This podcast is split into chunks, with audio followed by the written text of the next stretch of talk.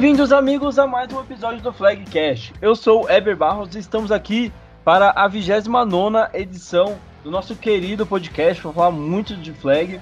Final de semana é, teve bastante jogos decisivos aí. A gente quer trazer para você tudo o que rolou neste final de semana no Paulista de 8x8, no 5x5 masculino. E agora a gente tem os playoffs do masculino é, de 8x8 definido. A gente vai falar muito dos jogos que vão acontecer nesse domingo, dia 13, é, tanto no Metrópolis quanto no Caipira Ball. A gente também vai ter os playoffs do feminino no, no sábado, né? Tem muita coisa para acontecer. Vamos passar para as nossas manchetes e a gente já te explica tudo que vai acontecer. Roda a vinheta. Paulista de Flag 8 contra 8. Final da temporada regular traz a definição para os confrontos dos playoffs. Paulista de Flag 5 contra 5 masculino. Jogos equilibrados e muito disputados marcam a segunda rodada da competição.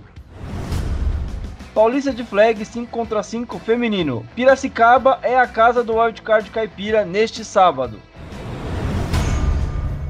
É isso aí, pessoal. Hora da gente começar a apresentar quem vai ajudar a gente a tocar esse episódio. E hoje a gente tem a presença dele, Tio Bill. Seja muito bem-vindo a mais um episódio. É, para os ouvintes aí, bom dia, boa tarde e boa noite. Para você, boa noite, estamos gravando à noite, mas para o ouvinte que pode ouvir a qualquer hora do seu dia, enquanto vai para a escola, para o trabalho, é, lava a louça ou por que não enquanto faz aquele amor gostosinho. É, então, para ele que pode ouvir qualquer hora do dia, bom dia, boa tarde ou boa noite. Tá certo. Hoje participando também com a gente, depois de um longo tempo nos deixando aqui solitários, Tia G está de volta para falar de Paulista de Flag 5x5 masculino e feminino. Tia G, seja bem-vinda de volta. Quem é vivo sempre aparece, né? Depois de muito tempo, tô com uma leve saudades, não muita, só um pouquinho. Mas vamos falar agora aí mais de, de flag 5 contra 5, masculino e feminino, olha só que maravilha. É isso aí, a gente tem a segunda rodada do, do masculino que rolou, teve jogos muito disputados lá em Jacareí, né? E a gente, falando 5x5 feminino, a gente teve, é, vai ter, né, nesse sábado, o, o início dos playoffs, no, no feminino. É, tá chegando a hora da decisão, né, Tia G? Sim, a hora da verdade. Vamos ver quem. Os vencedores desses jogos eles vão para já para a semifinal do, da Conferência Caipira, é isso mesmo? É isso mesmo, Tia G. Gente, as equipes que classificarem aqui é, vão enfrentar Verdade Rainus e o Barretos Bulls, que estão lá aguardando para ver quem é que vai sair desta guerra. É isso aí então, pessoal. Vamos começar a falar dos assuntos de hoje. Eu já escutei o apito, então roda a vinheta aí do primeiro quarto. Primeiro quarto. Iniciando o nosso primeiro quarto, vamos falar de Paulista Flag 8 contra 8. Muita coisa aconteceu nesse final de semana. A gente teve os dois jogos finais do Metropolis Ball que decidiram aí as, a classificação final. Como ficaria? A gente ficou no aguardo desse, desses dois jogos que eram muito importantes, muito aguardados pela maioria, que estavam com as suas calculadoras em mãos, aguardando o resultado. É, posso até falar pelo pessoal do Silvernais, a gente passou o treino inteiro com o aplicativo tentando acompanhar o lance a lance de cada jogo. E tio Bill, antes da gente falar de cada partida, dá para dizer que nenhum dos jogos desapontou, jogos bem apertados, bem disputados, assim como a gente esperava que eles fossem, né?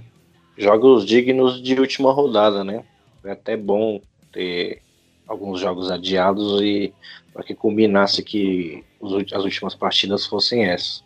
Eu fiquei surpreso com o desempenho, principalmente do Jets, que por já, por já estar eliminado, acabou dando um sufoco danado no adversário.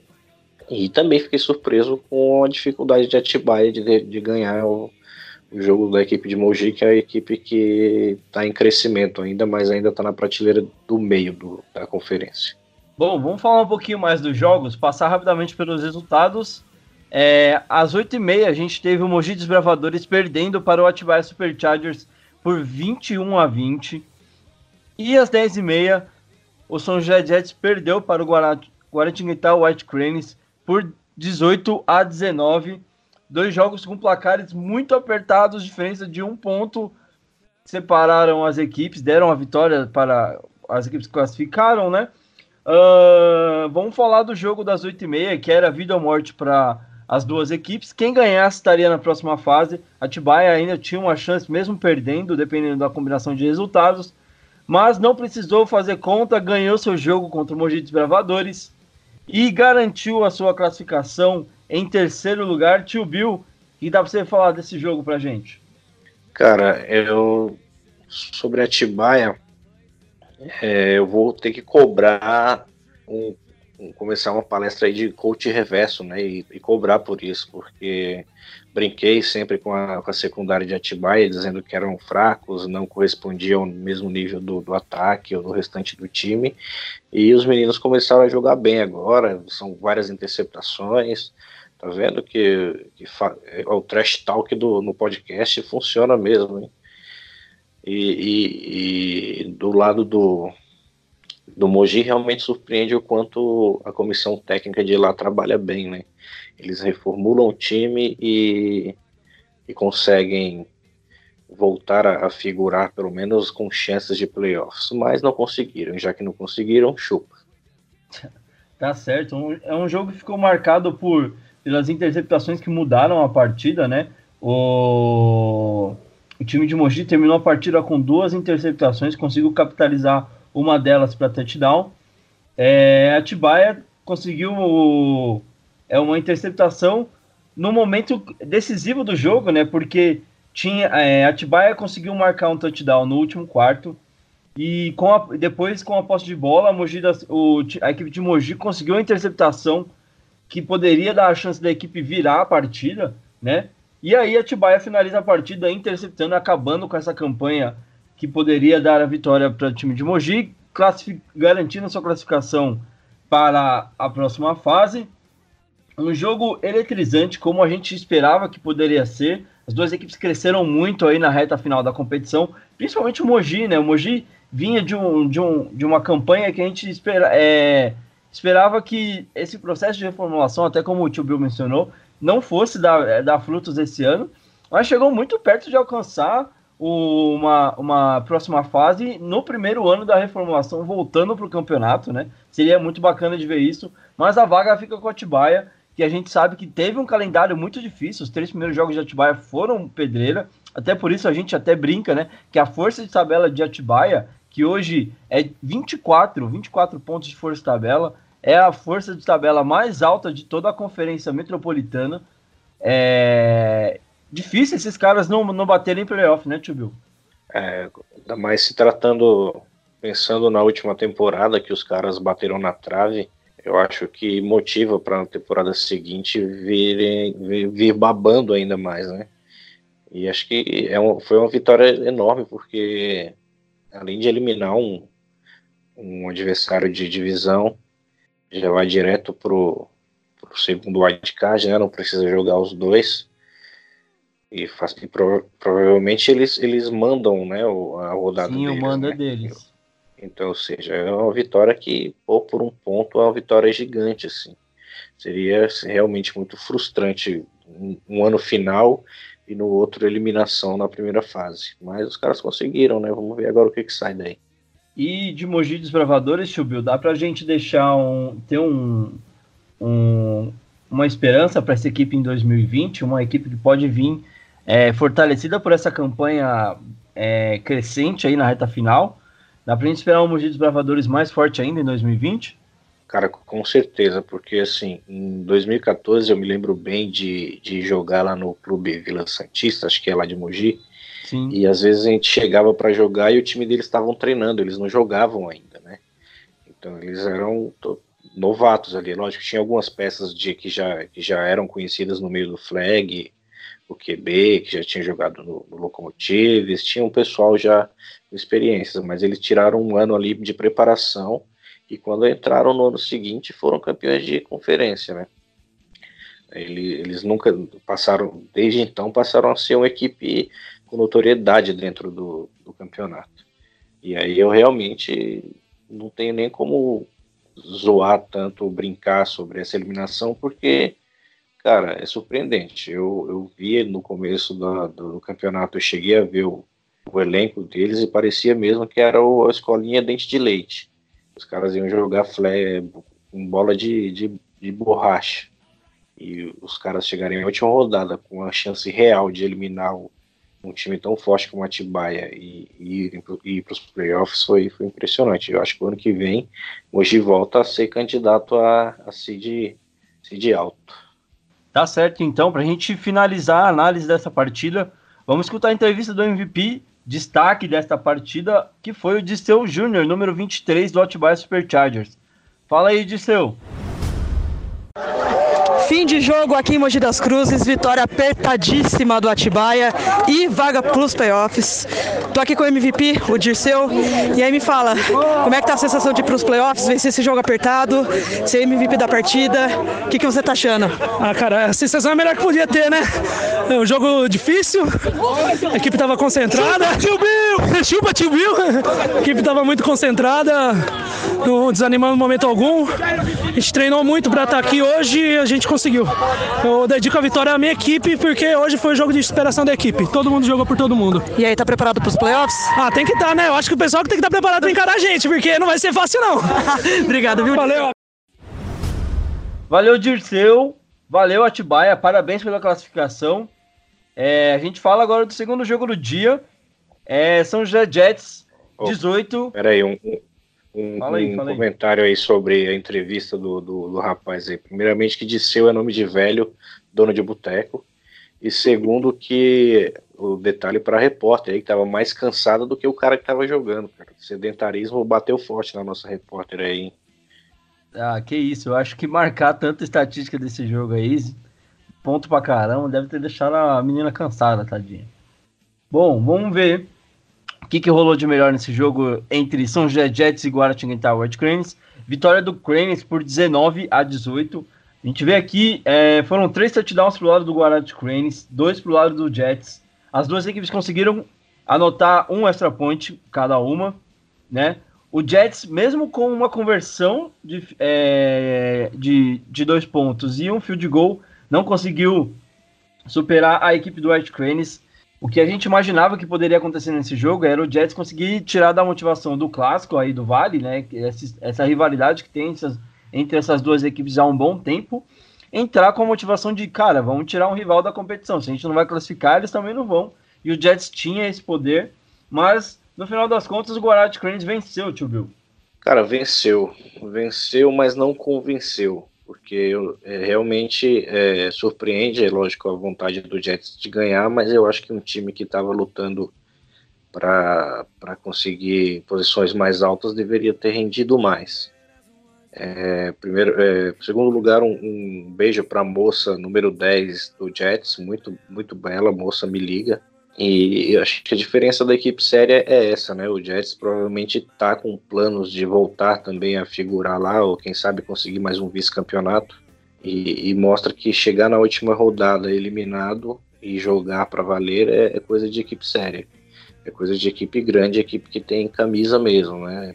Esse é o diferencial da, das outras equipes. Eu acho que esse ano nós tivemos gratas surpresas, cara, de equipes com problemas logísticos ou de, de, de elenco e que mesmo assim é, cumpriram suas obrigações até o final. Lógico, a gente teve o caso extremo, mas foi um só. Mas eu é, no, no, mesmo, na mesma linha nós tivemos outras equipes dando bons exemplos, mesmo já eliminadas, fazendo bons jogos, cumprindo os compromissos. O Jets está de parabéns por isso. E ano que vem provavelmente eles vão estar tá batendo na cara de Guarai que é o que normalmente acontece. Tá certo. Então, é, você falou até do caso de exceção de, de equipe que a gente mencionou que não conseguiu cumprir os seus compromissos. Eu me arrisco a dizer até que se é, o pessoal de Barretos estivesse com a quantidade mínima de jogadores para utilizar na, nas partidas, eles teriam terminado com certeza o campeonato, porque eles caras jogavam em 10, 12 pessoas, não, acho que não iam não, deixar de jogar é, em não, então, eu acho que eh, conhecendo assim um pouco sobre a equipe de Barretos, eu acho que eles devem ter tentado ali até as últimas até os últimos é, eles fizeram o que poderiam fazer para continuar jogando, mas se, se abandonaram é porque não dava mesmo. Eles são prejudicados pela distância, cara. A cidade deles realmente é muito longe, cara. Nossa. É, mas eu não, não critico os caras, não, porque eu não sei qual foi a, o que levou eles a tomar essa decisão. Mas também não posso deixar de elogiar o, o, o, os que conseguiram cumprir a, a cumprir os compromissos aí com o campeonato. Com certeza. Bom, é... Guaratinga está classificado para a próxima fase. É... Se classificou em quinto lugar. Né? A gente finaliza esse bloco escutando a entrevista do destaque dessa partida. Na sequência, a gente já fala de como ficou a classificação final. É... Então, a gente escuta a entrevista do Caio, número 21 do Guará de Cranes. Fala aí, Caio. Bom, fim de temporada regular aqui em Mogi das Cruzes, vitória apertadíssima do Guará White Cranes em cima do Jets, 19 a 18. E eu tô aqui com o cara, o MVP, o dono da porra toda, que fez ganhar o jogo. Caio, playoffs agora? Agora jogar em casa, né? A gente não sabe que pega com o Silver Knights. É, o jogo foi, foi difícil, um ponto, mas o time tá brincando aqui na frente. Mas é o seguinte, é, quando eu jogo não tem jeito. Aí a gente a chance de nós ganhar, a, gente, a chance de a gente ganhar é muito maior. O último jogo me tiraram, a arbitragem me tirou. Infelizmente a gente não conseguiu ganhar. Mas eu queria mandar um abraço pro, pro, Mogi, pro treinador e pro filho dele. A gente se vê ano que vem. Bom, entrevista muito humilde aqui do MVP Caio, do Guaratinguetá. E é isso, final de temporada. O Guaratinguetá passa, a Atibaia também. E o Guaratinguetá vai enfrentar o Silver Knights. Bom, não teve nenhum chupa tio Bill, então eu peço licença pra mandar um chupa tio Bill. Chupa tio Bill! Chupa tio Bill! Chupa! Valeu, Caio. Valeu, Guarati Cranes. Parabéns pela vitória. Parabéns pela classificação. Tio Bill, você pediu a palavra para mim? Eu queria dizer que banalizou, né, cara? O, o Chupa Tio Bill banalizou, porque eu aposto nos caras. Aí os caras ganham e é Chupa Tio Bill. Pô, tem que ser quando o Tio Bill vai, aposta contra, e vocês vão lá, vão lá e provam que vocês são os poderosíssimos e tal, e ganham o jogo.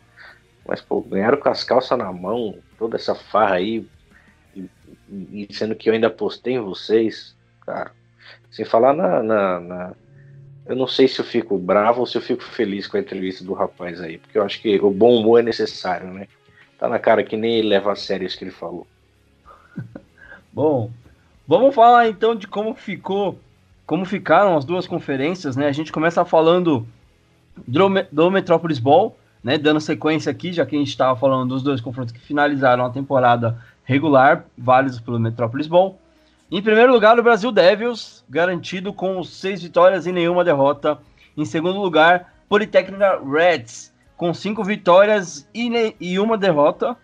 É, Super, Atibaia Superchargers ficou em terceiro lugar, com quatro vitórias, duas derrotas, 24 pontos de força de tabela, o que classifica eles acima do Broken Stones, que ficou em quarto lugar, com, também com quatro vitórias e duas derrotas, mas com 16 pontos de força de tabela. Tá? Esses são os quatro primeiros colocados que já estão aguardando para ver quem vai sair desse, do, dos confrontos do primeiro wildcard que acontece nesse final de semana.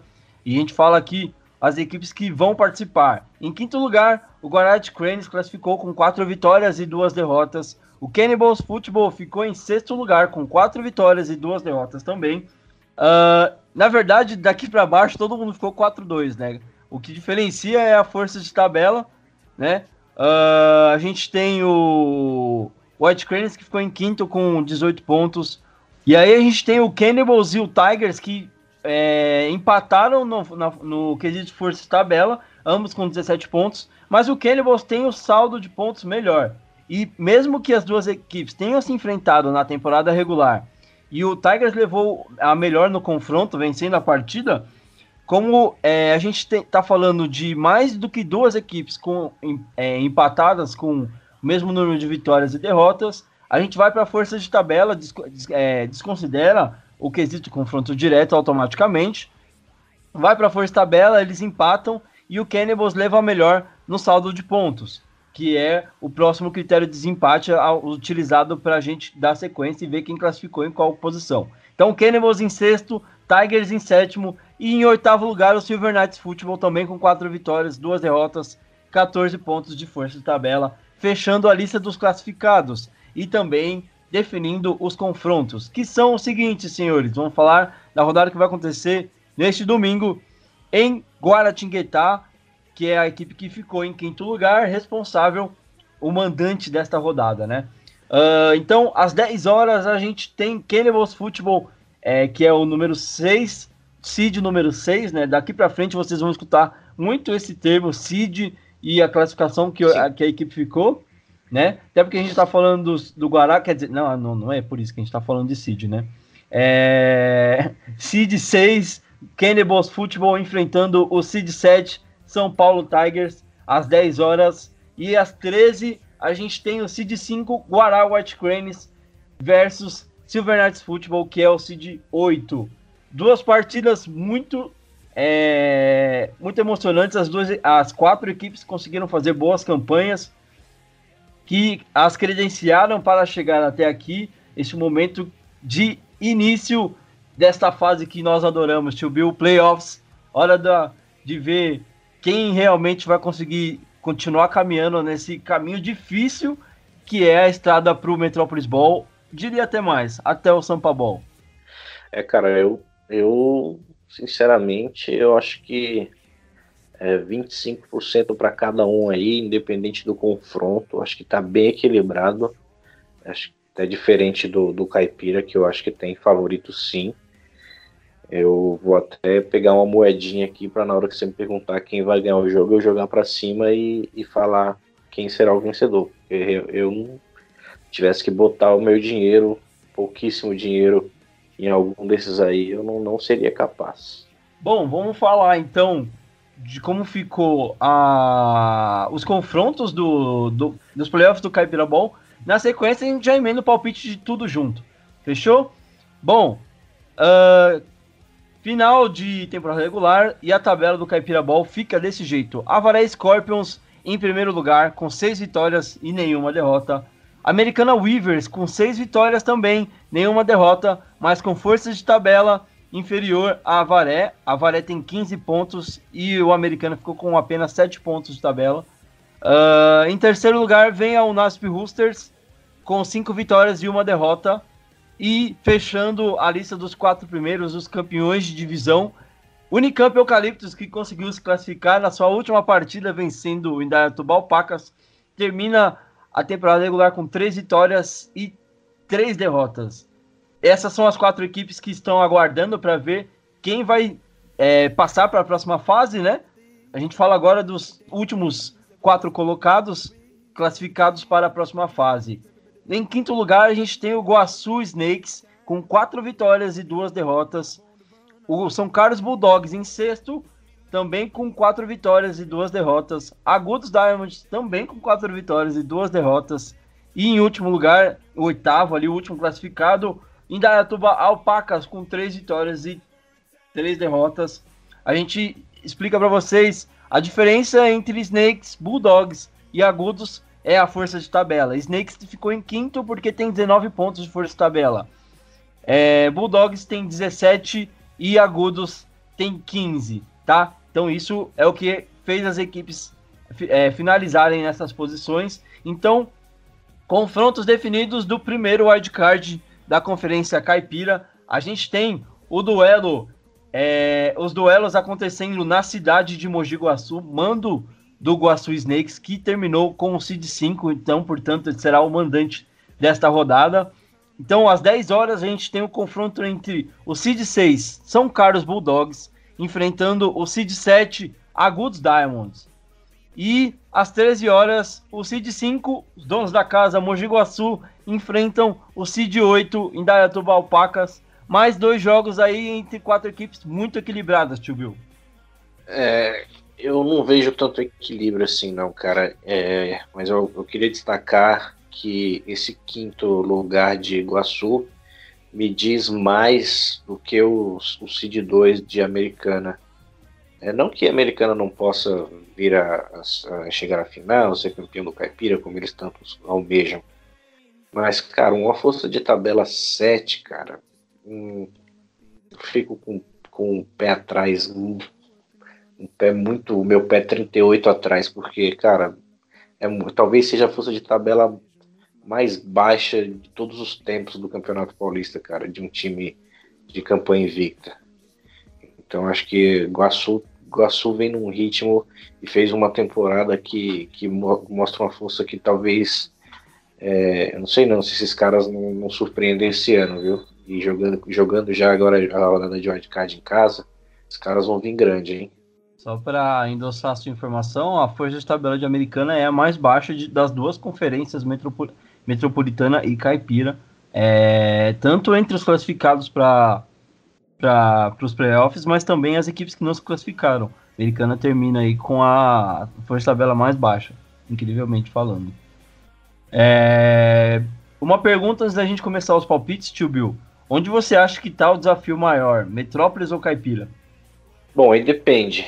É, desafio em, em, questão de equilíbrio, Metrópolis. E o desafio maior em questão de equipe vai ser para a equipe de Indaiatuba conseguir passar pelo, pelo o, o Rivers pela, pelo o tamanho da temporada que eles fizeram, cara, pela qualidade que foi. Então acho que o azarão geral é, desse, dessa rodada é o, o Alpacas. Tá certo. Então hora de da gente começar nossos palpites. É, a gente já passou para você toda para você toda a informação que vai ter nesse final de semana relacionada aos playoffs, início dos playoffs do Paulista Flag 8 contra 8. Então, vamos começar pelo Metrópolis Ball. É, primeiro wildcard em Guaratinguetá. É, às 10 horas, Cannibals Football enfrenta o São Paulo Tigers. Tio Bill, o que, que dá pra gente esperar desse jogo e quem leva, na sua opinião? Cara, eu acho interessante. O, o Cannibals tem um, um ataque muito, muito interessante, cara principalmente pelo QB. É, já o Tigers tem uma defesa é, boa também, acho que se não me engano deve ser a segunda melhor da conferência. Mas eu acho que pelo último jogo que eles fizeram, apesar da vitória do Tigers, eu acho que o Cannibals mostrou mais qualidade, cara, de, de, de flag praticado. Eu, eu vou de Cannibals nesse jogo aí. Bom, vale lembrar que as duas equipes se enfrentaram na temporada regular. Vitória do Tigers na prorrogação é, só mostra o quanto esse jogo tem equilíbrio. A gente está falando de duas equipes que estão na mesma, é, na mesma divisão há alguns anos, se enfrentam. Esse, é, no, da última temporada para cá, o Canvas começou a, uma, a dar uma crescente muito bacana. A equipe é, já foi para a pós-temporada no ano passado. Esse ano, de novo, batendo pós-temporada e enfrentando um adversário de divisão. É, eu acho que o Cannibals vem mordido pela derrota na, na temporada regular mas tem uma coisa que a gente sempre fala, tio Bill, e eu não sei se você concorda comigo. Temporada regular é temporada regular. Agora é playoff, outra história. Eu acho que não dá nem para lembrar daquele confronto. É claro que a lição tem que ser aprendida, né? Mas é outro jogo. Sim, é outro jogo, mas eu tive a oportunidade essa semana que acabei viajando para assistir alguns jogos principalmente das equipes que estão nos playoffs. E eu realmente me agrado muito do, do, do jogo do, do Cannibals, mesmo tendo ali derrotas em jogos que estavam para ganhar. Acho que é um jogo mais consistente. O do Tigers eu vi acho que dois ou três jogos e, e é um, um sobe e desce muito grande, até mesmo durante a partida. Então, pelo, pelo pouco que eu pude analisar, o que que acho que é o suficiente para eu pra escolher o, o Cannibal sim, cara. E, se, se, e o Cannibal, se ganhar, podia dar uma camisa pro tio, aquela laranja e preta lá bonitona que vocês têm, já que vocês têm um monte. Porque vender não dá, porque vocês vendem as coisas muito caro aí. Bom, eu vou aproveitar e deixar meu palpite também. Eu, eu, eu gosto muito dessa análise que, o, que você trouxe, tio Bill. Porque eu assisti os dois últimos jogos do Cannibals contra a Poli e contra o Marginals. É, achei que eles sofreram um pouquinho para ganhar do Marginals em alguns momentos, mas fizeram um placar é, é, tranquilo, assim, de certa forma, 33 a 0. É, talvez não digo que foi a partida, o Marginals chegou a engrossar o caldo em alguns momentos, mas não foi suficiente para tirar o sono do Cannibals e também preocupar a equipe de que talvez não pudesse vencer a partida. Mas do jogo contra a Poli, cara, foi um jogão. As duas equipes jogaram muito até o final. E o Cannibals conseguiu tirar a invencibilidade da Poli, que até aquele momento tinha cinco vitórias e nenhuma derrota. Basicamente, é, quatro vitórias e nenhuma derrota, desculpa. Basicamente, tirou a Poli da briga pelo Seed 1 com o Devils, né? Então, Cannibals para mim é forte candidato nessa partida. E eu, se eu tivesse que apostar em alguém, meu palpite seria Cannibals nessa partida também. Bom, Vamos falar do, do segundo jogo do dia. Hora de, de me comprometer aqui. Vamos falar de Guaratinguetá White Cranes enfrentando o Silver Knights Football. É, o Cid 5 contra o Cid 8. É, o Thiago Cid contra o, o Ever Barros. Um confronto bem bacana aí dos bastidores. É, tio Bill, o que dá pra gente esperar dessa partida? O Guará é um time experiente, uma, uma boa defesa também um ataque nem tanto, um ataque nota 4, com a defesa nota 7,5. E o SK é o time mais simpático do, do, da conferência aí, time que me proporcionou sorrisos na página recentemente, com cada lance bizarro. Bizarro é pouco, velho. Fica difícil, né, cara? Porque é difícil ser imparcial, assim, porque aí tem o, o QB lá no, de Guará, que é um baita fanfarrão. E o de, do SK também é um baita fanfarrão, mas é um cara que eu gosto. E fico meio complicado, mas eu, eu, não, vou, eu não vou deixar é, os vínculos afetivos é, falarem mais alto e vou apostar no SK. O SK ganha esse jogo. Bom, se você tá tentando segurar os vínculos afetivos aí, imagina da minha parte, né? É... As duas equipes se enfrentaram, é, acho há duas temporadas atrás, se eu não me engano. Mas era uma temporada totalmente diferente para o Silver Knights. O Guará brigava pela classificação, precisava da vitória. E o Silver Knights acho que foi com 12 ou 13 caras só para cumprir a tabela no último jogo da temporada. E o jogo acho que terminou 6 a 0 para o White Cranes. A gente conseguiu segurar ah, o jogo até o final e quase conseguimos arrancar uma vitória sofrida. Mas o Guará conseguiu levar a melhor. Mas como eu falei, era uma outra temporada. O Silver Knights não tinha mas nenhuma pretensão de nada naquele jogo, não tinha chance de nada. E agora é, a gente está falando de playoffs, né? Uh, o passado recente das, dessas equipes fala, é, traz essa vitória do Guará, mas agora falando de playoffs, eu quero ver como é que é, é as duas equipes vão é, se portar em campo, né? O Guará vem de uma vitória muito difícil contra a equipe do São José Jets, e o Silver Knights vem de uma vitória muito tranquila contra o Strong Bears, né, o maior placar da temporada e também não só da, da, da Conferência Metropolitana, mas também da temporada de 2019 até o momento, né? Então dá uma confiança para essa equipe chegar até os playoffs e tentar quebrar esse tabu de nunca ter vencido um jogo de pós-temporada. É, vou fazer meu papel aqui e apostar no Silver Knights, é claro, uh, vencendo essa partida e conseguindo quebrar esse tabu depois de. A gente está na PFA desde 2012, é, já são aí sete anos jogando e. Ah, se a gente tirar o ano 2013, que o Silver Knights não disputou como Silver Knights, né? Então aí dá para dizer seis anos jogando e não ganhando um jogo de playoffs, né? Isso contando os anos que a gente foi. Então, acho que está na hora desse tabu ser quebrado e aposto no Silver Knights nessa partida é, deste, desta rodada do, do, wildcard, do primeiro wildcard metropolitano. Bom, vamos falar então agora da rodada do Caipira Bom. É, primeira rodada do wildcard também, lá em Mogi. Uh, às 10 horas a gente tem o Cid 6 de São Carlos Bulldogs enfrentando o Cid 7 Agudos Diamonds. Tio Bill, quem você. O que, que dá pra gente esperar dessa partida e quem é a sua aposta? Cara, é aquele esquema, né? O, o, o, Bulldogs é time, time, de, time que joga, que ganha jogo de playoffs. E o Agudos é um time que quando estreou, na, na sua temporada de estreia, eu realmente, se eu não tiver enganado, eu, eu apostei neles de cara, assim, para levar a conferência, mas acabou dando, dando a lógica lá que foi é, Scorpions.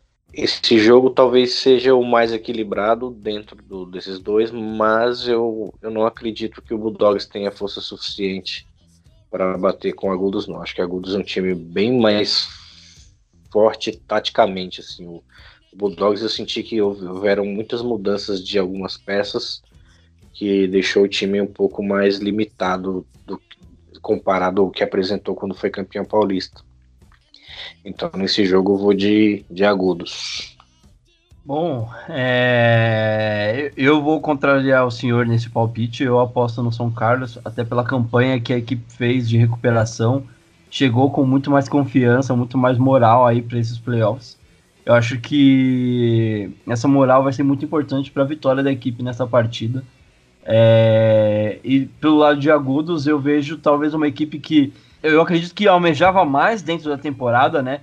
É, teve duas derrotas que prejudicaram muito a, a, os sonhos da equipe, né? Eu acho que a, a derrota para Varé foi um jogo muito disputado. É, não dá para dizer que assim que era uma vitória que a equipe precisava. É, como é que eu vou dizer? É, que era obrigação, né? Tipo, é um jogo muito complicado, então você jogando contra o atual campeão não é um resultado que você fala assim, nossa, inesperado. Mas a derrota na estreia contra o Ducks foi muito sentida pela equipe, né? Que mesmo é, conseguindo as vitórias após, eu acho que foi um, um jogo que a equipe não estava contando com a derrota, né? Jogando em casa, na estreia do campeonato, perde para o Ducks, com certeza ali já deve ter mudado muita coisa na temporada do Agudos. Então eu acho que São Carlos leva a melhor por ter conseguido se, é, se recuperar durante a competição e crescido durante todo esse percurso, né? Então acho que para eles essa vantagem vai fazer diferença no jogo sim. A gente volta na semana que vem para ver quem que levou a melhor. E fechando aqui o nosso bloco de 8x8, falando do último jogo desta primeira rodada de wildcard do Caipira Ball, a gente tem às 13 horas Guaçu Snakes, que é o Seed 5, enfrentando o Seed 8 em Dayatuba Alpacas. Tio Bill, você já deu uma prévia de qual seria seu palpite para esse jogo, mas eu quero te, é, te perguntar da mesma forma, o que, a gente espera dessa partida e qual é o seu palpite? Ah, cara, a Alpaquinha aí vem com o rabinho entre as pernas, né, cara? Depois da, do vexame que eles passaram aí no, na última rodada, é, acho que não tem a mínima condição de, de eles fazerem frente pro, pro time aí do, de Iguaçu. É, sem, sem dúvida, nesse aí eu, eu aposto os meus 17,50. Que é o dinheiro que eu tenho todo aqui na minha poupança. 17,50 eu aposto no Mogi Guaçu. Eu acho que o Iguaçu chega melhor para esse confronto. Venceu é, um jogo muito difícil contra a equipe de Jaú e venceu bem é, numa prorrogação. Jogo muito disputado, mas a equipe consegue chegar com moral, né? E do outro lado a gente tem o Dayatuba Alpacas, que liderou a sua divisão por boa parte da competição, mas na última hora acabou cedendo a liderança na derrota contra a Unicamp, né? O que eu acredito que a equipe talvez não esperasse que a o, a, o último jogo da temporada regular fosse ter todo esse enredo de cara, vai decidir a divisão e tudo mais. E no final das contas, eles não conseguiram dar conta do recado, não conseguiram segurar a divisão, né? E agora tem essa segunda chance, né? Acharam a, a fichinha ali do, do fliperama para conseguir continuar no jogo e não dar game over, né? Caíram num, num, num desafio bem ingrato, pegando essa equipe de Iguaçu embalada mas tem a segunda chance de provar que tem condições sim de ir mais longe e, e tentar mostrar que a equipe não é a mesma equipe que perdeu para a Unicamp. Uh, apesar é, de, desta. Pode falar, tipo, desculpa. Se ganhar, se, ganhar, se ganhar esse jogo, cara, pode ir de joelho lá de Mogi Guaçu até Barretos para agradecer os caras lá, hein? Exatamente, tem, tem esse lado também, porque é exatamente, eu acho que a melhor análise possível é imaginar a equipe de Barretos colocando essa fichinha é, no bolso do, do Alpacas quando estavam ali no fliperama. E aí os caras perderam o jogo, meteu a mão no bolso. Nossa, tem uma ficha aqui, dá para continuar. É uma sobrevida para Indaiatuba num confronto muito difícil. Acho que é realmente para ver se a equipe merece dar sequência na, nos playoffs, né? Eu aposto no Guaçu Snake justamente por toda essa campanha que a equipe tem feito, mas quero ver como é que vai ser esse jogo. Acho que vai ser um jogo bem bacana de assistir aí. É, para mim, o favoritismo é todo do Guaçu Snakes. Beleza? Bom, tio Bill, é, deixa para você fazer alguma última análise aqui desses, desses primeiros jogos que a gente vai ter. É, semana que vem a gente já volta para trazer já os resultados de tudo que vai rolar de melhor, com certeza. Mas deixo aberto aí para você deixar seus desejos de boa sorte para as equipes, né? A gente está falando de playoffs agora, ou não, se você não quiser desejar boa sorte para ninguém também. Não, cara, eu vou usar o espaço aqui que me é concedido, já que nós temos uma vasta audiência aí de, no momento, é, 16 pessoas. São 16 pessoas, né, 16 seres humanos e dois jogadores de, de São Carlos. Essa é a nossa audiência. É, para falar que nesse final de semana aí, ó, estreou o filme do, do Coringa e, e se você for ao cinema, cara, eu só quero dizer uma coisa, que se você é o tipo de pessoa que vai comer no cinema, eu te odeio com todas as minhas forças, espero que você tenha uma morte lenta e dolorosa. Tá certa a indignação. Tá certo, não tem nada a ver com os jogos, mas é isso mesmo. Bom, vamos ah, passar. Vou, é, eu, fala aí, fala aí. Não vou, não, vou, não vou falar mais nada porque eu tô, lá, tô ferrado mesmo, porra. Eu aposto nos caras, os caras ganham, é chupa tio Bill. Eu aposto nos caras, os caras perdem, é chupa tio Bill. Porra, eu não tenho mais boca desse jeito, cara. Eu vou ter que. Porra, não aguento mais. Acho que é melhor você seguir essa carreira de analisar filme mesmo e odiar as pessoas que comem no cinema. Vai que dá certo. Bom, Vamos avançar então. Chegou a hora da gente é, ir para o segundo quarto, hora de falar de Paulista Flag 5x5 feminino, que também tem o início das, dos seus playoffs neste final de semana. Roda a vinheta. Segundo quarto.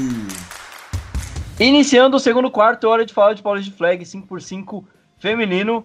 É, a gente passou o 5x5 feminino na frente, porque tem a gente tem jogos de playoffs para falar, né? No próximo, bloco, no próximo bloco a gente fala do 5x5 masculino, que ainda tem mais uma rodada para acontecer de temporada regular. Bom, uh, então, é, antes da gente começar a falar aqui de, dos confrontos, de tudo que vai acontecer, vamos passar para você como que ficou o cenário final das duas conferências, né? Tanto do Caipira Ball quanto do Metrópolis Ball feminino 5x5, tá? Começando pelo Caipira Ball feminino. Em primeiro lugar, a gente tem o Piedade Rainus, que terminou com seis vitórias, é, um empate e uma derrota. A gente tem o Barretos Bulls, que terminou com seis vitórias e duas derrotas, né? Não dá para falar nenhum empate aqui. Tem algumas equipes que têm empate. A gente está indo pela tabela e tem aqui o confronto, o critério empate, mas não é todo mundo que empatou. Então, Barretos Bulls, seis vitórias, duas derrotas. E o Piracicaba Kenny Cutters com cinco vitórias, duas derrotas e um empate. Aí em quarto lugar a gente tem o Braves, é, Sorocaba Braves, que terminou com três, é, três vitórias e cinco derrotas. Daqui para baixo a gente tem Eucaliptus, é, Unicamp Eucaliptus em quinto e o Vipers, Sorocaba Vipers em sexto. Todas essas equipes terminaram com três vitórias e cinco derrotas. O que diferencia para a gente ver quem ficou à frente de quem, né? A força de tabela, é, na verdade, o primeiro, primeiro critério de desempate é o confronto direto, mas ele só é aplicado quando você tem um empate entre duas equipes. Quando você tem mais de duas equipes empatadas, você desconsidera esse critério e avança para o próximo, que é a força de tabela. Braves e Unicamp têm 31 pontos e o Vipers tem 28. Então, por isso, o Vipers fica em sexto lugar. A diferença entre Braves e Eucaliptus é o saldo de pontos, que é o critério seguinte de força, a força de tabela. Então o Braves tem 14 pontos positivos de saldo e a Unicamp tem menos 66 pontos de saldo. Então, Braves termina em quarto, é, Unicamp e Eucaliptus termina em quinto e o Vipers fica com a sexta colocação, tá certo? Espero ter explicado bonitinho para vocês. Uh, definindo assim os confrontos que a gente fala agora, uh, rodada do Wildcard Caipira, que vai acontecer neste final de semana lá em Piracicaba, a mando do Piracicaba Kenny Cutters. Às nove e meia, a gente tem o Unicamp Eucaliptus enfrentando o Sorocaba Braves. Lembrando aqui, a gente começa a entrar, como a gente já falou no, na análise do 8x8, a gente começa a falar muito do termo dos seeds, né? Que tem muita gente que tem muita dúvida ainda do que é tá? Seed nada mais é do que a classificação. Então, os confrontos ficam o Seed 4, Sorocaba Braves, enfrentando o Seed 5, Unicamp Eucaliptus, às 9h30. E aí, às 10h45, a gente tem o Piracicaba Kenny Cutters, que é o Seed 3, enfrentando o Seed 6, que é o Sorocaba Vipers. Esses horários estão com possibilidade de ser alterados. Eu acho que o, a, eles ainda estavam em definição no, no grupo da rodada.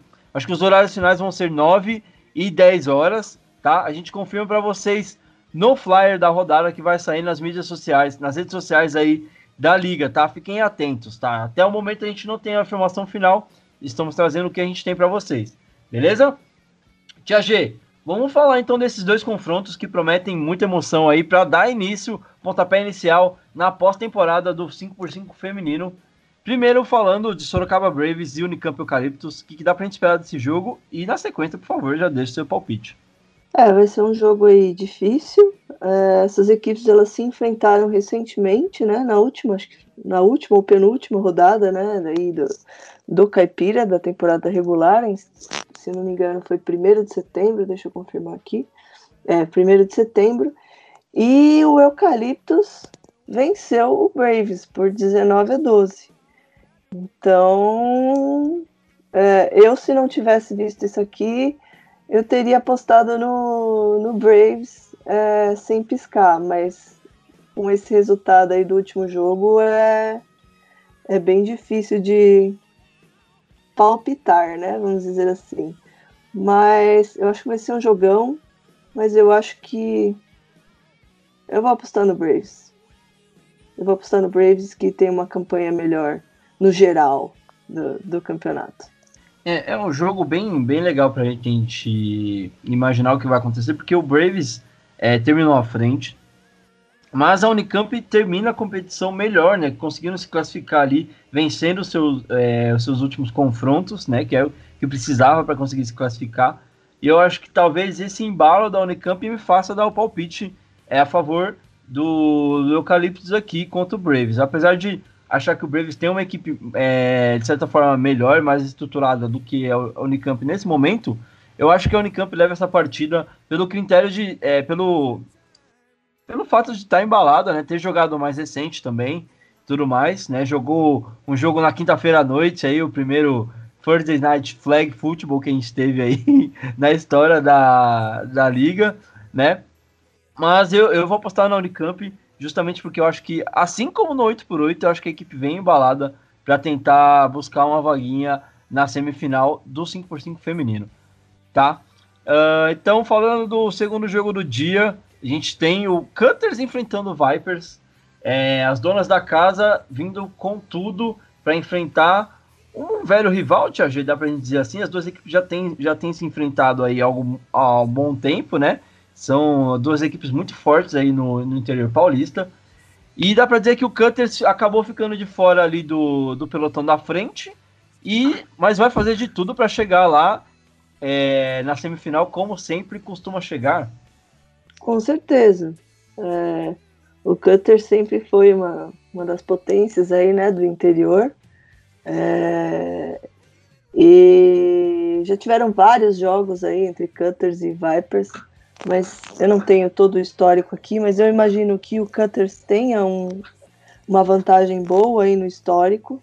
É, esse ano as duas equipes elas se enfrentaram, mas foi em abril, segundo o site aqui, foi no dia 28 de abril, e o placar foi 38 a 6 pro Kenny Cutters, ou seja, um jogo tranquilo. Mas o ano se passou, já são muitos meses aí, já se passaram e agora e tá, tá valendo tá tudo. Né? É, agora é tudo ou nada. Então eu não imagino que seja um jogo fácil. Vai ser pegado esse jogo.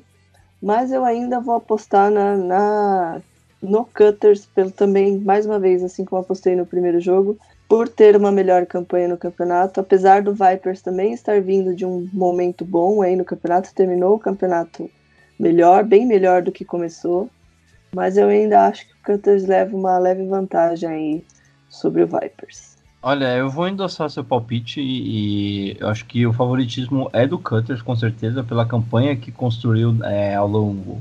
É, não só pela campanha que construiu ao longo da temporada regular, mas também pela estrutura do time, né? O Vipers, é, é, a gente falou muito quando analisou os jogos deles. A gente ficou esperando aquela defesa do Vipers, que é muito conhecida por ser forte e engrossar o caldo para muitas equipes, aparecer durante o ano. Começou a dar sinais de que estava voltando no final da temporada, mas eu não sei se vai conseguir é, parar o, o Kenny Cutters, é, frear esse objetivo da equipe de chegar na, na semifinal e continuar brigando aí pelo título de, de campeão do, é, do interior. Acho que o Vipers precisa é, conseguir é, resgatar muito do que essa defesa já fez para conseguir fazer um bom jogo contra o Curtis. Vai precisar muito do ataque também, né, Tia G? Porque uhum. essa defesa do Kenny Curtis é bem encaixadinha também. Sim, é, e precisa pontuar, né? Não tem jeito. Playoffs tem que ganhar de qualquer jeito, e para você ganhar, você precisa pontuar e marcar bastante ponto. Então, vai ser um jogão. Uma bola que eu queria levantar aqui, Tia G, é o. Até um pouco fora do assunto de, do, do nível técnico e tudo mais, do que envolve esses jogos. É o, o dia em si que vai acontecer, né? A gente vai ter essa rodada acontecendo no sábado, dia 12, né? Que é, é uma data assim, até é, vamos dizer assim, quando começou a engrenar o 5x5 feminino, aconteciam muitos jogos de sábado, né? Principalmente do Nacional, a gente tem aquelas é, etapas que duram sábado e domingo, né? E esse sábado, inclusive, é feriado, dia 12, né? Dia das Crianças ou dia de Nossa Senhora da Aparecida, como vocês preferirem. É, o feriado é de Nossa Senhora da Aparecida, né? Acho que é importante deixar isso claro. Uh, mas é, uma, é um ponto que eu sempre acabo conversando muito nos bastidores, né? De que a gente deveria ter mais jogos acontecendo no sábado, né? Porque assim, ninguém é profissional, ninguém aqui tá ganhando para jogar e todo mundo trabalha na segunda-feira, então às vezes você joga aquele jogo 4 horas da tarde no domingo, tem uma lesãozinha chata ali que tipo você vai ter muito é, vai ter pouquíssimo tempo para se recuperar até a segunda-feira de manhã, que é quando você tem que acordar para ir para labuta, né? Então eu acho que esses jogos aos sábados ou possíveis feriados que a gente tenha, até numa sexta-feira, sei lá, eu acho que eles poderiam ser muito melhor aproveitados pela liga né? E pelas equipes também fazerem é, esse pedido para jogar no. fazer jogos ao sábado tudo mais. Sei que tem muito time que tem problema com pessoas que trabalham, pessoas que estudam. É, como a gente falou, ninguém ganha para jogar, né? Então dá para você abrir mão de trabalho ou de estudo. Mas eu, particularmente, gostaria de ver muitos mais jogos acontecendo no sábado, né? Dando esse tempo mais para os atletas se recuperarem, tendo um domingo para descansar e aí indo trabalhar melhor na segunda-feira. Não sei o que você pensa a respeito disso, Tia G. Sim, eu também gosto bastante da, da ideia. É, eu acho até meio esquisito quando tem jogo no sábado, porque a gente está tão acostumado a jogar. Ou a gente joga sábado e domingo, ou a gente só joga domingo. Aí quando você joga no sábado, até parece que tem alguma coisa errada. Mas é super, exatamente, pelos mesmos motivos que você falou. Você ter a tranquilidade de descansar, ter, você poder sair comemorar, né? Beber uma cerveja depois. Sim. é, é, porque se é muito calibra legal. muito no domingo à noite, você dá, dá, é, dá uma prejudicada no segunda. Depois. Vai atrasar na segunda de manhã, né? Mas eu, eu acredito que o maior motivo para não ter tantas rodadas aos sábados é também exatamente o que você falou, que tem muita gente que ainda é, trabalha e estuda aos sábados, né? Então acho que eles evitam para não prejudicar quem tem essa rotina. Mas assim, como sendo um feriado assim, ou um feriado de meio de semana, eu acho super válido e que essas datas deveriam ser mais aproveitadas, sim, com certeza. Até para melhorar a questão de espaçar mais o calendário de jogos, né? As equipes teriam mais tempo entre um jogo e outro. Tudo bem que a gente acaba tendo. Algumas equipes têm um gap muito grande entre um jogo e outro, né? É, tem gente que jogou é, no meio do ano e foi terminar de jogar agora mais pro final, né? Então ficou uma janela até razoável demais para algumas equipes. Mas eu acho que é importante você ter mais datas para você olhar e falar: cabe um jogo aqui, cabe um jogo ali. E é, eu acho que é uma coisa para as equipes é, começarem a pensar a respeito, né? De, será que a gente não consegue fazer um esforço para começar a colocar jogos, é, aumentar o calendário, né, fazendo jogos feriados e sábados, né? Eu acho que é bem bacana a gente bater nesse ponto. Gostei muito dessa rodada acontecendo no dia 12, aproveitando o feriado, né? E espero que a gente veja mais disso na sequência da competição. Bom, a gente falou desses dois jogos, né? A gente já tem aqui o panorama traçado desta, dessa rodada de wildcard do Caipira. Vamos fechar esse bloco, então, falando como ficaram os confrontos no Metropolis Ball feminino, né? Que tem uma etapa a mais do que o Caipira, justamente por ter mais equipes. Então a gente tem oito equipes classificadas que vão jogar a primeira rodada de wildcard e se classificar para a segunda é, rodada de wildcard, onde temos a, mais duas equipes aguardando e assim sucessivamente na semifinal também. tá? Uh, então, vamos passar pela classificação. Na sequência, a gente traz para você os confrontos até o momento. Quer dizer, os confrontos finais, porque já está tudo definido, né? Então, em primeiro lugar, o Spartans Football, com sete vitórias, nenhuma derrota e um empate.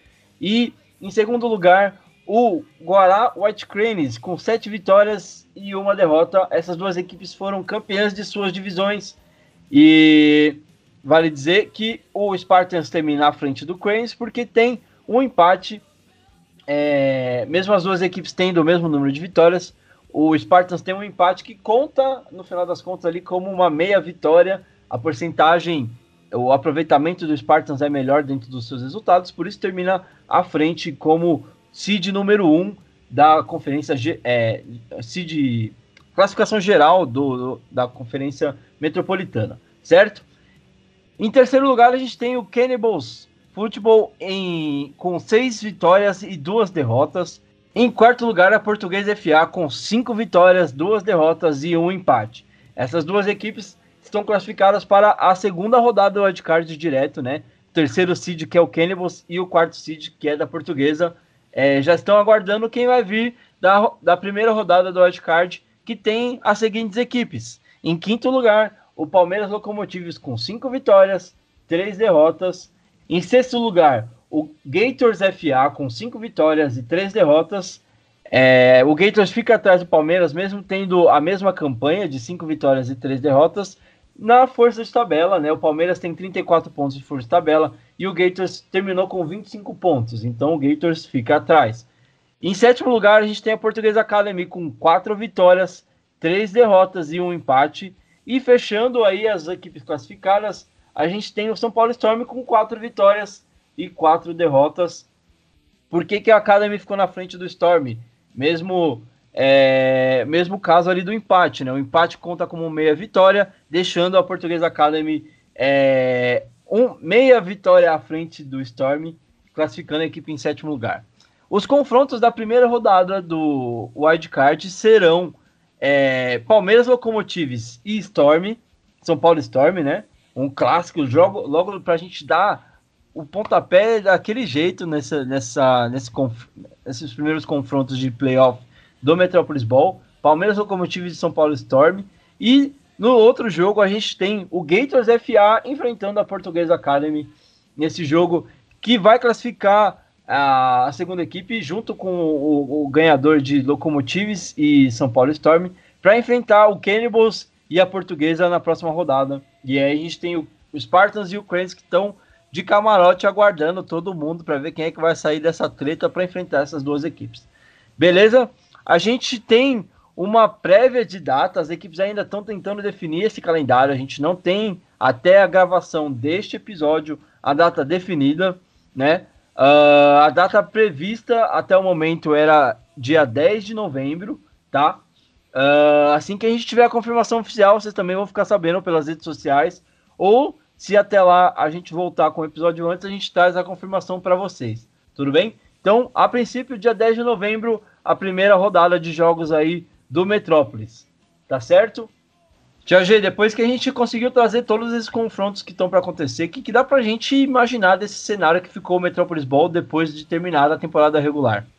É, acho que ninguém esperava, né? Ter logo um, um primeiro wildcard aí, um Palmeiras e Storm, né? Acho que a gente esperava isso nas semifinais. É, tanto Palmeiras e principalmente o Storm é, não fizeram uma campanha esperada delas, né? O Palmeiras terminando em quinto aí, o Storm em oitavo. Mas quando é esse jogo, tudo pode acontecer. Na rodada do, do regional que teve, o Palmeiras foi campeão tendo uma derrota e essa única derrota foi contra o Storm. Então, é um jogo muito é, peculiar. É, não dá para saber o que vai acontecer.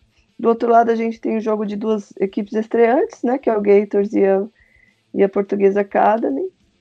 Também é difícil de, de opinar. Eu acho eu não me lembro se essas equipes se enfrentaram no, na temporada regular aí. Mas de qualquer forma são bons jogos.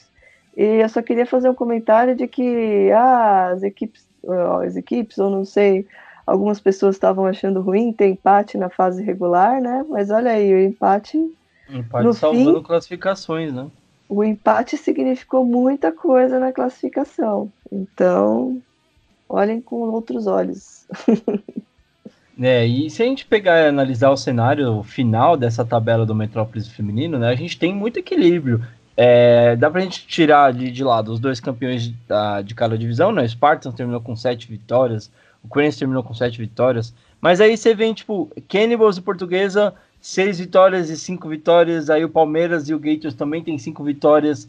E aí Portuguesa Academy Storm com quatro vitórias. É um cenário de muito equilíbrio entre as equipes, né?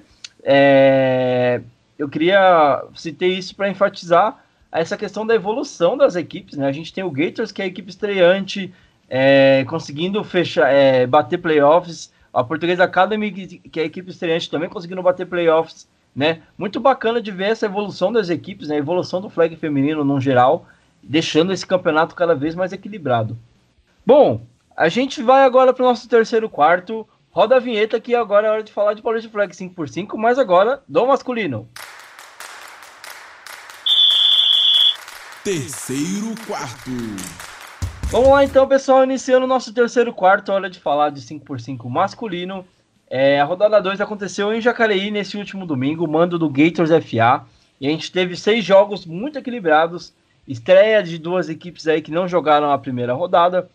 E vamos falar muito desses jogos, passar rapidamente pelos resultados na sequência. A gente faz um pouquinho da análise do que a gente conseguiu trazer é, desta rodada. Às 9h30, o RP Alligators enfrentou o estreante Sorocaba Braves e empataram por 27 a 27. São duas equipes que têm um trabalho de categoria de base muito forte, se enfrentaram já em alguns bowls e fizeram um jogo muito equilibrado, tanto que o placar mostra o quanto de equilíbrio teve nessa partida. 27 a 27 para RP Alligators e Sorocaba Braves. Às 11 horas, o Gators FA entrou em campo para estrear pela competição e perdeu para o RP Alligators por 25 a 6, né? O RP Alligators conseguindo é, sua primeira vitória no dia uh, e deixando o Gators com um gostinho amargo na sua estreia. Às 13 horas, o Braves fez a segunda partida no dia, enfrentando o Gators FA, e o Gators conseguiu sair vitorioso, conseguindo sua primeira vitória na competição, 19 a 13 sobre o Sorocaba Braves. Às duas horas, a gente teve o Atibaia Superchargers perdendo para o Sorocaba Braves por 32 a 0. Primeira vitória do Braves aí na competição, né? Conseguindo um resultado expressivo, uma vitória bem é, elástica aí sobre a equipe de Atibaia. Às 3 horas a gente teve o Silver Knights Football perdendo para o RP Alligators por 20 a 13, um jogo bem disputado entre as duas equipes. O RP Alligators conseguindo mais uma vitória no dia e caminhando aí para uma ótima campanha é, depois dessa segunda rodada.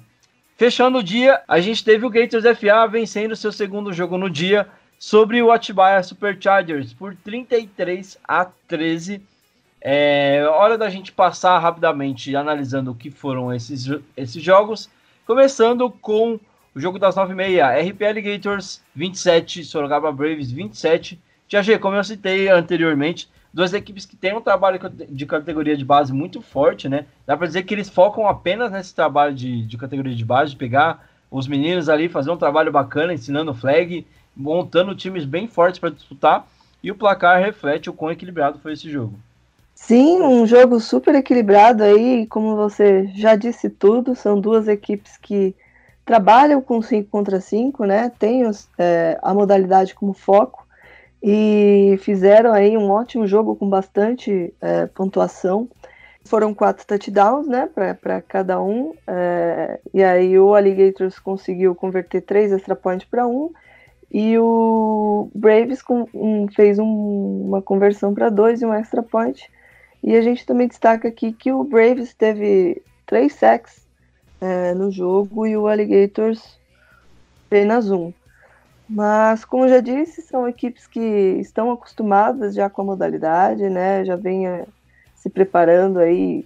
Acho que já jogam torneios aí juvenis há dois ou três anos.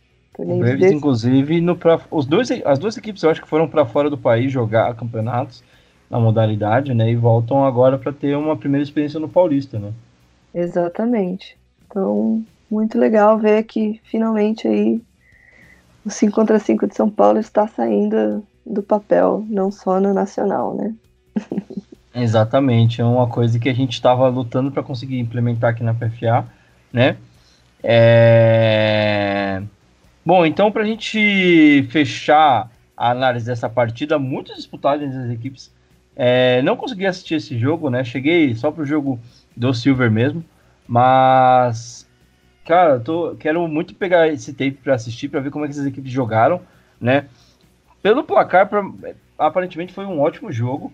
A gente ia escutar a entrevista agora do Instagram dessa partida, mas a gente acabou recebendo uma entrevista só do MVP, que foi MVP dos dois jogos, tanto desse do RP Alligators contra o Braves e também do RP Alligators contra o Gators, é, que foi o Ângelo Luca, número 9. Então, na sequência, após a análise do próximo jogo, a gente escuta a entrevista dele. Beleza? Vamos dar sequência então. Bom, agora é hora da gente falar do Gators FA contra o RP Alligators. Segundo jogo do Alligators no dia, o primeiro do Gators na competição. E vitória do Alligators por 25 a 6. Esses meninos do Alligators estão dando trabalho, fizeram uma boa primeira rodada, né? Uma rodada de estreia. E continuam mostrando que é uma equipe aí que basicamente vai brigar pela, pelos playoffs da competição, Tia G. Sim, é, o, o Gators está estreando no Paulista ou já é a segunda rodada deles? Acho que é a primeira, né? É a primeira deles. Foi o primeiro jogo já... deles, inclusive. É, só que eles já jogaram o regional, né? Do circuito nacional. Estão classificados, inclusive, né? Para super final, que vai ser direto agora, né? Pelo que eu fiquei sabendo. Hum, é, não. Tá, ainda não temos informações exatas é. até onde eu sei. É, mas sim, a molecadinha do, do Alligators aí que já tem mais rodagem aí nessa na estrada do 5 contra 5, não tomou conhecimento e venceu com certa facilidade o Gators, e o Gators saiu na frente, né? Eles começaram é, na frente, mas o Alligators foi lá e destruiu o jogo. E nesse jogo aqui foram cinco interceptações, sendo três pelo Alligators e duas pelo Gators, Gators, Alligators, né? É, a gente estava comentando no caminho para para Jacareí que era o jacaré bom, né? Pois é. Pra ver quem é que tem a propriedade aí de usar o nome do, do jacaré. E hum. foi aonde? Em Jacareí. Jacareí. Não tinha cidade melhor para acontecer este jogo. Onde aconteceu esse jogo? Na toca do jacaré. Rapaz, é muito jacaré. É muito jacaré. Dá, só faltou tocar a música que é Papo de Jacaré. Bater um papo no café. Uh, bom, depois de tanto jacaré que a gente falou aqui, vamos fechar com a entrevista do Ângelo Luca, que foi destaque tanto dessa partida contra o Gators quanto da primeira do dia é, contra os Sorocaba Braves. Ângelo Luca, número 9, QB da equipe do RP Alligators. Fala aí, Ângelo. MVP das outras duas partidas do Alligators é o Ângelo Luca.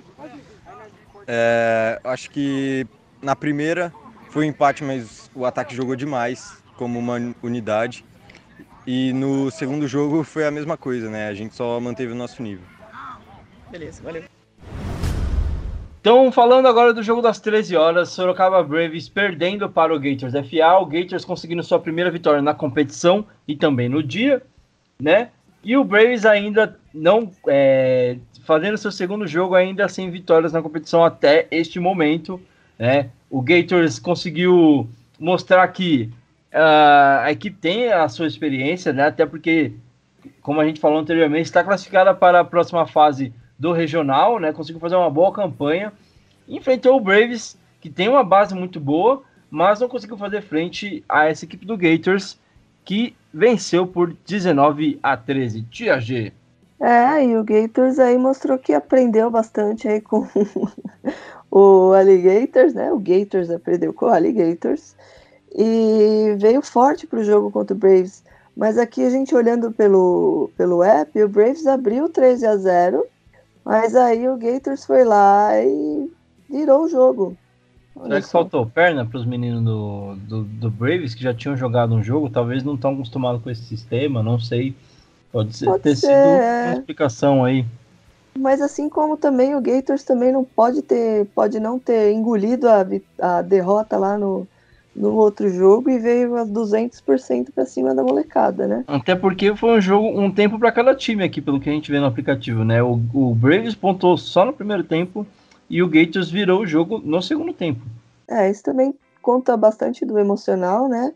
É, às vezes também Braves é um time mais, mais jovem, né? E pode ter sentido um pouco, não soube reagir, e aí não deu tempo depois para consertar. É, gente, o Gators já, já, já tem jogadores né, mais é, maduros, vamos dizer assim, então é, é diferente, né? Isso também conta bastante. Mas enfim, foi um ótimo jogo aí, equilibrado. E não esperava, eu achava, eu achava que o Braves ganharia essa. Bom, então para a gente fechar aqui essa análise da partida, uh, vamos escutar a entrevista do destaque deste jogo. E o destaque dessa partida entre Gators FA e Sorocaba Braves ficou pelo lado do Gators FA. O Igor Bruno, número 1 um da equipe do Gators FA, deu uma entrevistinha para a gente. Vamos escutar o que ele falou. MVP do segundo jogo, que foi Gators e Braves, é o Igor. Igor, número 33 do Gators. Então, a gente veio treinando bastante né, para essa rodada. Já começamos com a preparação para o brasileiro. E nessa, nessa rodada do Paulista a gente queria entrar, mostrar nossa força. E a gente pôde fazer uma bela partida contra o Braves e contra o, todos os jogos que a gente jogaram, né? Então, foi muito bom, ainda mais sendo aqui em casa, né? Sendo na Toca do Jacaré. Estamos muito felizes pelo resultado e trabalhar para para a próxima fase, para a próxima rodada, a gente, a gente cons conseguir nosso objetivo. Valeu. Beleza, hora de falar do jogo das duas horas. Atibaia Superchargers perdendo para o Sorocaba Braves, que conseguiu a sua primeira vitória no dia, primeira vitória na competição, por 32 a 0. É, vale lembrar aqui neste jogo, que foi o primeiro do Atibaia neste dia, que a equipe estava vindo do jogo do 8x8 lá em Mogi das Cruzes, conseguiu a classificação para os playoffs do 8x8, batendo a equipe do Mogi Desbravadores. Veio com os atletas que estão jogando a modalidade 5x5 para Jacareí, fez uma viagemzinha ali rápida, né? Até porque de Mogi para Jacareí é até pertinho, razoavelmente perto, né? Uh, e já emendou esse jogo contra o Braves, é, mas não conseguiu repetir o resultado lá de Mogi, né? Vitória do Braves por 32 a 0, Tia G. É, acho que aí contam uns tem dois fatores muito importantes. Primeiro, né, que o time veio de, um, de uma partida de 8 contra 8, super importante, e, e, conseguir a classificação, imagina o, né, o grau de ansiedade que eles viveram ali na parte da manhã para chegar e jogar outro jogo, né? É, na verdade, três fatores. É, e se, segundo que Acho que eles estão estreando, né? Jogando 5 Na modalidade, cinco. sim. É, a equipe é estreante na modalidade. Estreante na modalidade 3. Enfrentou alguém que já está bem acostumado com essa modalidade. Então aí tava tudo jogando contra o, o Atibaia aí nesse jogo. É, e o placar aí já é, diz bastante, né? Foi 32 a 0, não tiveram aí a mínima chance. É, acho que foi nesse jogo que teve bastante interceptação, exatamente.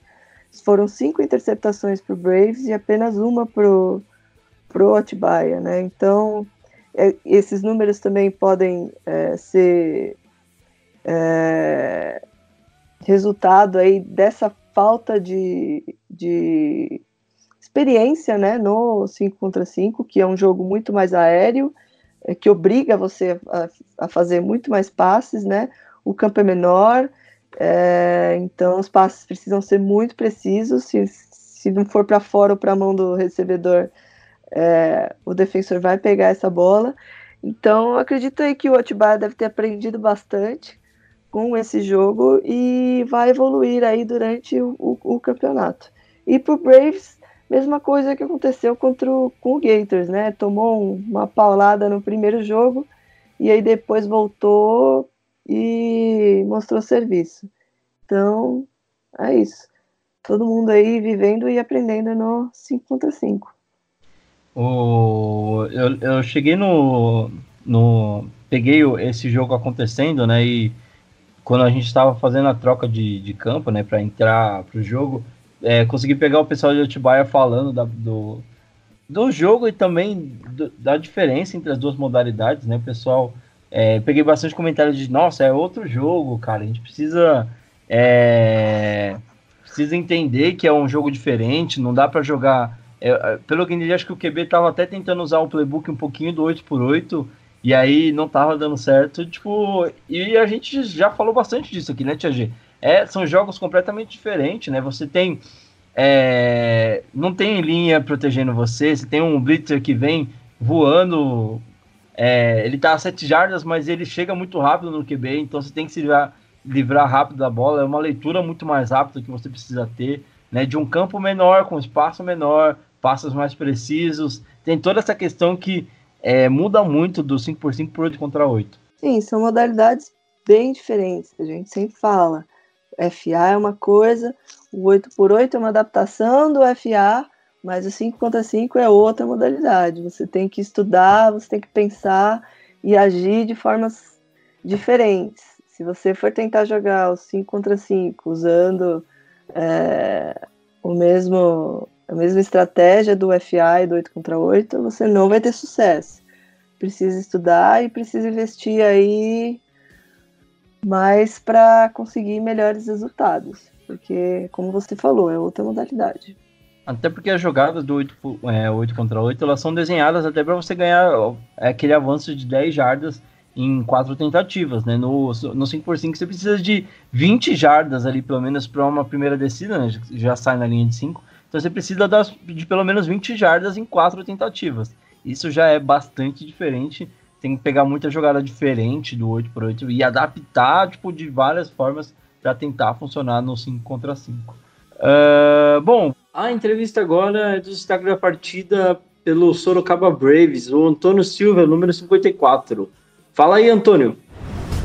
No final do dia eu acabei recebendo a notícia de que eu fui nomeado MVP da vitória. Eu fico muito feliz com isso. É, foi muito gratificante para mim. É um resultado de muito treino, de foco, determinação.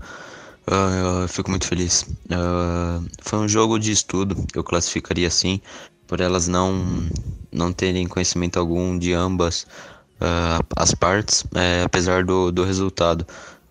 mas foi satisfatório, foi divertido jogar os três jogos e focar nos próximos agora. Partindo agora para o jogo das 3 horas da tarde, o Silver Knights Football perdeu para o RP Alligators por 20 a 13 um jogo muito disputado, esse eu posso falar um pouquinho mais. Acompanhei é, e joguei, né? Não só acompanhei é, essa partida, como joguei também. É, e dá pra gente dar até endossa aqui que essa equipe do RP Alligators é forte candidata a finalista aí da, do, dos playoffs do 5x5. Fez uma primeira rodada ganhando dois jogos e perdendo apenas por Spartans Football, que é o favorito da competição até porque hoje no estado de São Paulo, acho que é a equipe mais forte da modalidade. Né? Tem aquela famosa panela de pressão montada lá dentro, né? E tirando os atletas com muita habilidade, o Spartans hoje é o favoritismo, favoritaço, né? E aí eu acho que na sequência vem esse time do RP Alligators, que é bem arrumadinho, bem treinado e fez um. um é, além de ter feito uma primeira rodada muito boa, vem e mantém o ritmo nessa segunda rodada, conseguindo duas vitórias também. É, conseguindo duas vitórias e um empate contra o Braves. Sim, é esperado, né, que o Alligators tenha aí também uma ótima campanha. Como você já falou aí, o Spartans é o grande favorito por ter lá todos aqueles macacos velhos aí que já jogam, já estão jogando e vivenciando aí o Flag 5 contra 5 há uns bons 5, 6 anos. É, mas o Alligator está correndo aí por fora com a molecada que também já está jogando aí pelo menos há uns três anos, né? Então eles vão dar muito trabalho no, no campeonato. E enfrentaram aí os macacos velhos do 8 contra 8, né? Do Silver Knights. E levaram vantagem, molecada, né? É, muito bom de vê-los é, assim conseguindo ótimos resultados aí, não só no sub, né, mas agora enfrentando gente grande também.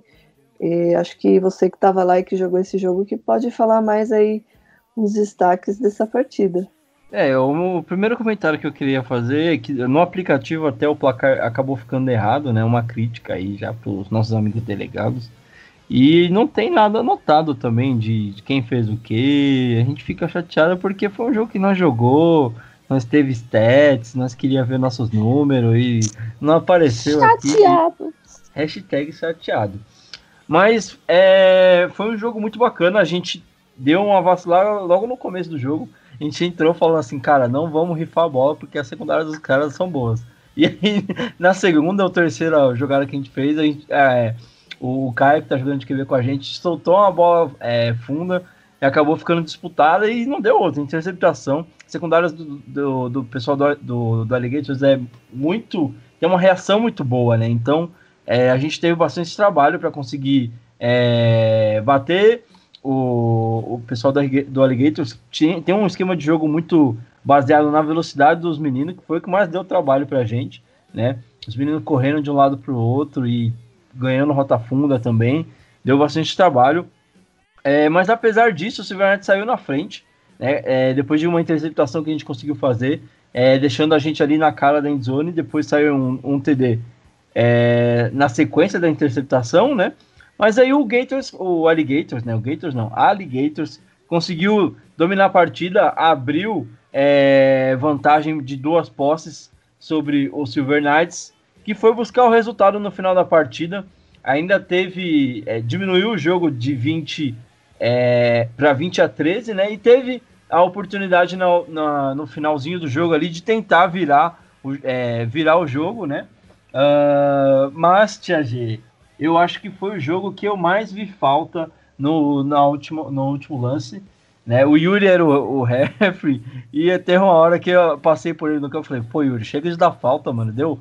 Eu acho que foram é, pelo menos duas faltas seguidas de passe legal, é, passe além da scrimmage, né? Porque o Jomenete estava posicionado ali na, na boca da endzone, né?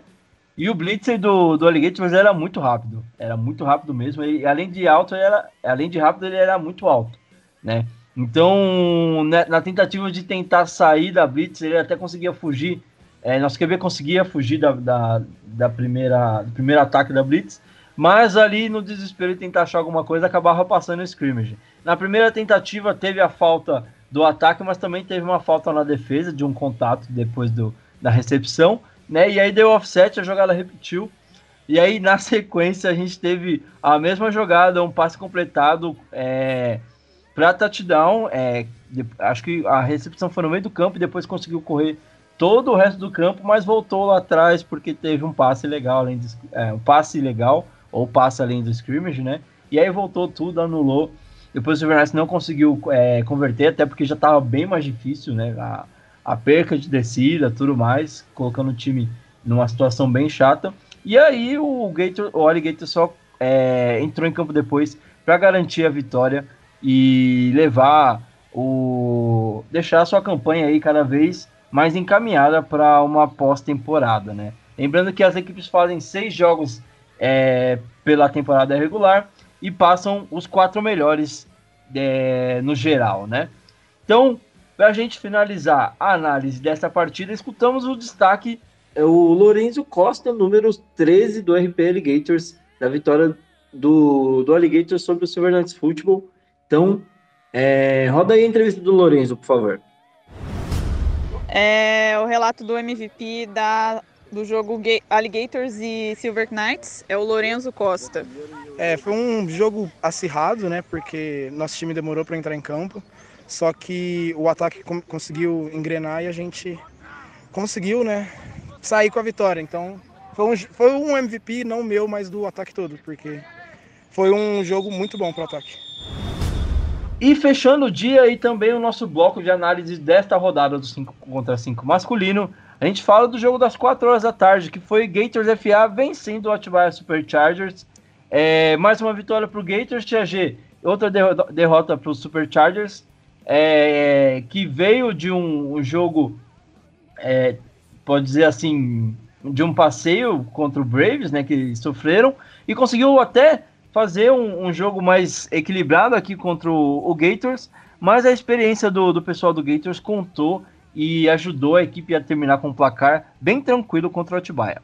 Sim, é, apesar do resultado tranquilo, né, pro Gators, a gente fica feliz de ver que o Atibaia, é, nesse meio tempo aí, nesses dois jogos, já conseguiu assimilar melhor as coisas, como funcionam, né, e conseguiu pelo menos aí pontuar, fez dois touchdowns. É, no primeiro jogo não viu a cor da bola, aparentemente. então é, é bom que eles tenham essa sensação também e que continuem né, a investir aí na modalidade e aprendendo cada vez mais para conseguir melhores resultados no futuro. Então não desanimem, é outra modalidade, é outra coisa, mas é legal também e vale aí o, o investimento é, para evoluir no 5 contra 5 também. É, eu, o Gators eu ia até veio... entrar nesse, nesse mérito que você acabou falando da, da equipe do Atibaia investir na modalidade. A gente tem duas equipes apenas que jogam o campeonato 8x8 e, e vieram se arriscar no 5x5 masculino, que é o Silver Knights e o, e o próprio Atibaia, né? São equipes aí que estão tentando jogar as duas modalidades. O calendário está bem difícil para essas duas equipes, até porque as duas estão classificadas, é, classificadas para a próxima fase. É... É, o Silver Knights já, já, é, já joga, né, o 5 contra 5 há uns anos, já, né, que vocês um já apostam já. na modalidade, né? Eles caíram de paraquedas agora aí. Por mais que então, a gente acabe difícil, usando né? menos atletas do 8x8, né? Não, é, não são todos os atletas do 8x8 que são adeptos à modalidade, a gente acaba chamando alguns convidados para jogar com a gente, né? Mas a gente sempre tenta estar tá jogando ali o 5x5 até porque a gente tem muitos, é, muitos atletas que gostam muito do 5x5, né? E então a gente está sempre participando. O que eu gostaria de, de salientar é que eu acho que é muito importante as equipes darem uma chance para essa modalidade, né? A gente é, tava brincando com um amigo meu que foi para essa rodada, que o 5x5 é muito daquela coisa de tipo, cara, você ser picado pelo bichinho, tá ligado? E depois ficar na neura de tipo, nossa, é um jogo muito bacana de jogar, é uma outra visão de, de flag para você é, é, adicionar no seu repertório de esporte, né? Eu acho que é muito importante. Gostaria muito de ver mais equipes no próximo ano entrando e participando dessa, dessa competição. É, a gente tem até aí um retorno previsto, pelo que eu fiquei sabendo, mas não vou dar spoilers. É, além disso, é só o que eu sei até o momento. Já, gente, é, desculpa uma, ter te cortado. Uma, não, uma coisa não tem nada a ver com a outra. Tipo, você pode continuar jogando 8 contra 8, que é a paixão aí de, da galera, né? Mas pode também apostar no 5 contra 5. São diferentes, mas são complementares, né? No, no, o 5 contra 5 ele desenvolve tantas coisas é, importantes, né? Do, dos atletas, principalmente de Tem quarterback. Muita coisa 5 por 5 que você usa no 8 por 8 Sim, é, qualidade de passe, qualidade de recepção, qualidade de marcação, é, para os DBs também. Eu acho que é a parte que mais, mais importante, né? Porque se você aprende a marcar sem contato no 5x5, no 8x8 que você pode ter um pouco mais de contato, você se torna um marcador ainda mais é, com mais uma ferramenta para utilizar ali, né? Mas se você vai muito bem no 5 contra 5, que você não pode ter contato precisa defender muito bem também o jogo de passe, imagina no 8x8, né? Que você tem essa ferramenta do contato. Eu acho que para os defensores, é, quando eles conseguem aprender todas as técnicas e se desenvolver, é uma, uma ótima opção aí. Com certeza. Então, para a gente fechar aqui o nosso bloco, a gente escuta a entrevista do MVP dessa partida, que foi o Guilherme, número 28 do Gators FA. Fala aí, Guilherme. MVP do jogo Gators e Atibaia é o número 28, Guilherme.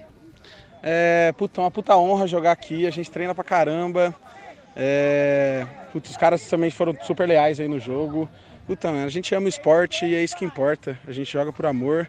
E hoje foi os, o, o, reflexo desse amor que a gente sente pelo esporte foi, foi esse jogo de hoje, cara. É o que, que a gente tem para falar aí. Bom, galera, é isso aí. A gente finaliza então o nosso bloco de análise da rodada 2 do 5x5 masculino. Vamos agora para o nosso último quarto, bloco de encerramento e das nossas considerações finais. Roda a vinheta.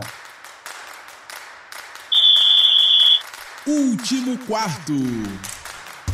Iniciando o nosso último quarto, hora da gente se despedir de você, já deixando aqui o nosso, nosso desejo de boa sorte para todas as equipes que vão começar a jogar a fase de playoffs neste final de semana. É, desejamos bons jogos a todos, porque é a época do ano que a gente mais espera, além, é claro, do começo da competição. Mas para quem está jogando o campeonato, é, a pós-temporada do campeonato, com certeza é a melhor época do ano. Boa sorte a todo mundo aí. Tio Bill, até semana que vem pra gente conferir se a gente acertou nossos palpites aqui ou se foi só tiro na água. Ah, eu garanto aí pelo menos 80% de, de, de acerto. Já agradeço aí de antemão todo mundo que vai me mandar é, montagens e zoeiras é, com os perdedores da, do final de semana. E para é, que eu também não precise ficar postando coisas sobre Strong Bears ou sobre juiz, né? Porque é difícil achar conteúdo quando não tem jogo. Então já vai ter uma, uma pancada de jogo bom aí e nada, nada aí já são o quê? Dois, quatro eliminados aí num dia só, cara. Eu, eu, eu tô sentindo que o negócio vai ser bom. Valeu aí, até a próxima. Bom, vamos nos pedindo também dela, Tia G. Muito obrigado por ter voltado. Estávamos com saudade aqui de você vir e nos agraciar com seus comentários. É... E acho que você tem um recadinho para deixar com a gente, mas já quero agradecer por ter voltado e até semana que vem com esses resultados aí do 5x5 feminino. O Caipira Ball começa, tem os playoffs começando nesse final de semana. É, obrigada. É, em primeiro lugar, peço desculpas aí pela ausência, né? Tive alguns problemas pessoais e a vida não é fácil, né? Mas estou de volta, não pretendo sumir mais. É, obrigada por me aceitarem aqui de volta nesse meio tempo. e fico muito feliz de voltar e poder falar aqui do, além do 5 contra 5 feminino do 5 contra 5 masculino, que inclusive nesse final de semana vai rolar o, o segundo, terceiro, segundo não, terceiro já, TC promovido aí pela comissão técnica da seleção masculina. A gente já teve um training camp em São Paulo, agora não vou me lembrar exatamente quando foi. É, aí a gente teve um outro training camp, mas esse foi dedicado à galera sub-19, né? E agora mais uma oportunidade aí de jogador, de atleta de todo o país é, virem ser observados aí, né, pela comissão técnica, que tem como objetivo montar, né, a seleção para jogar um mundial ano que vem.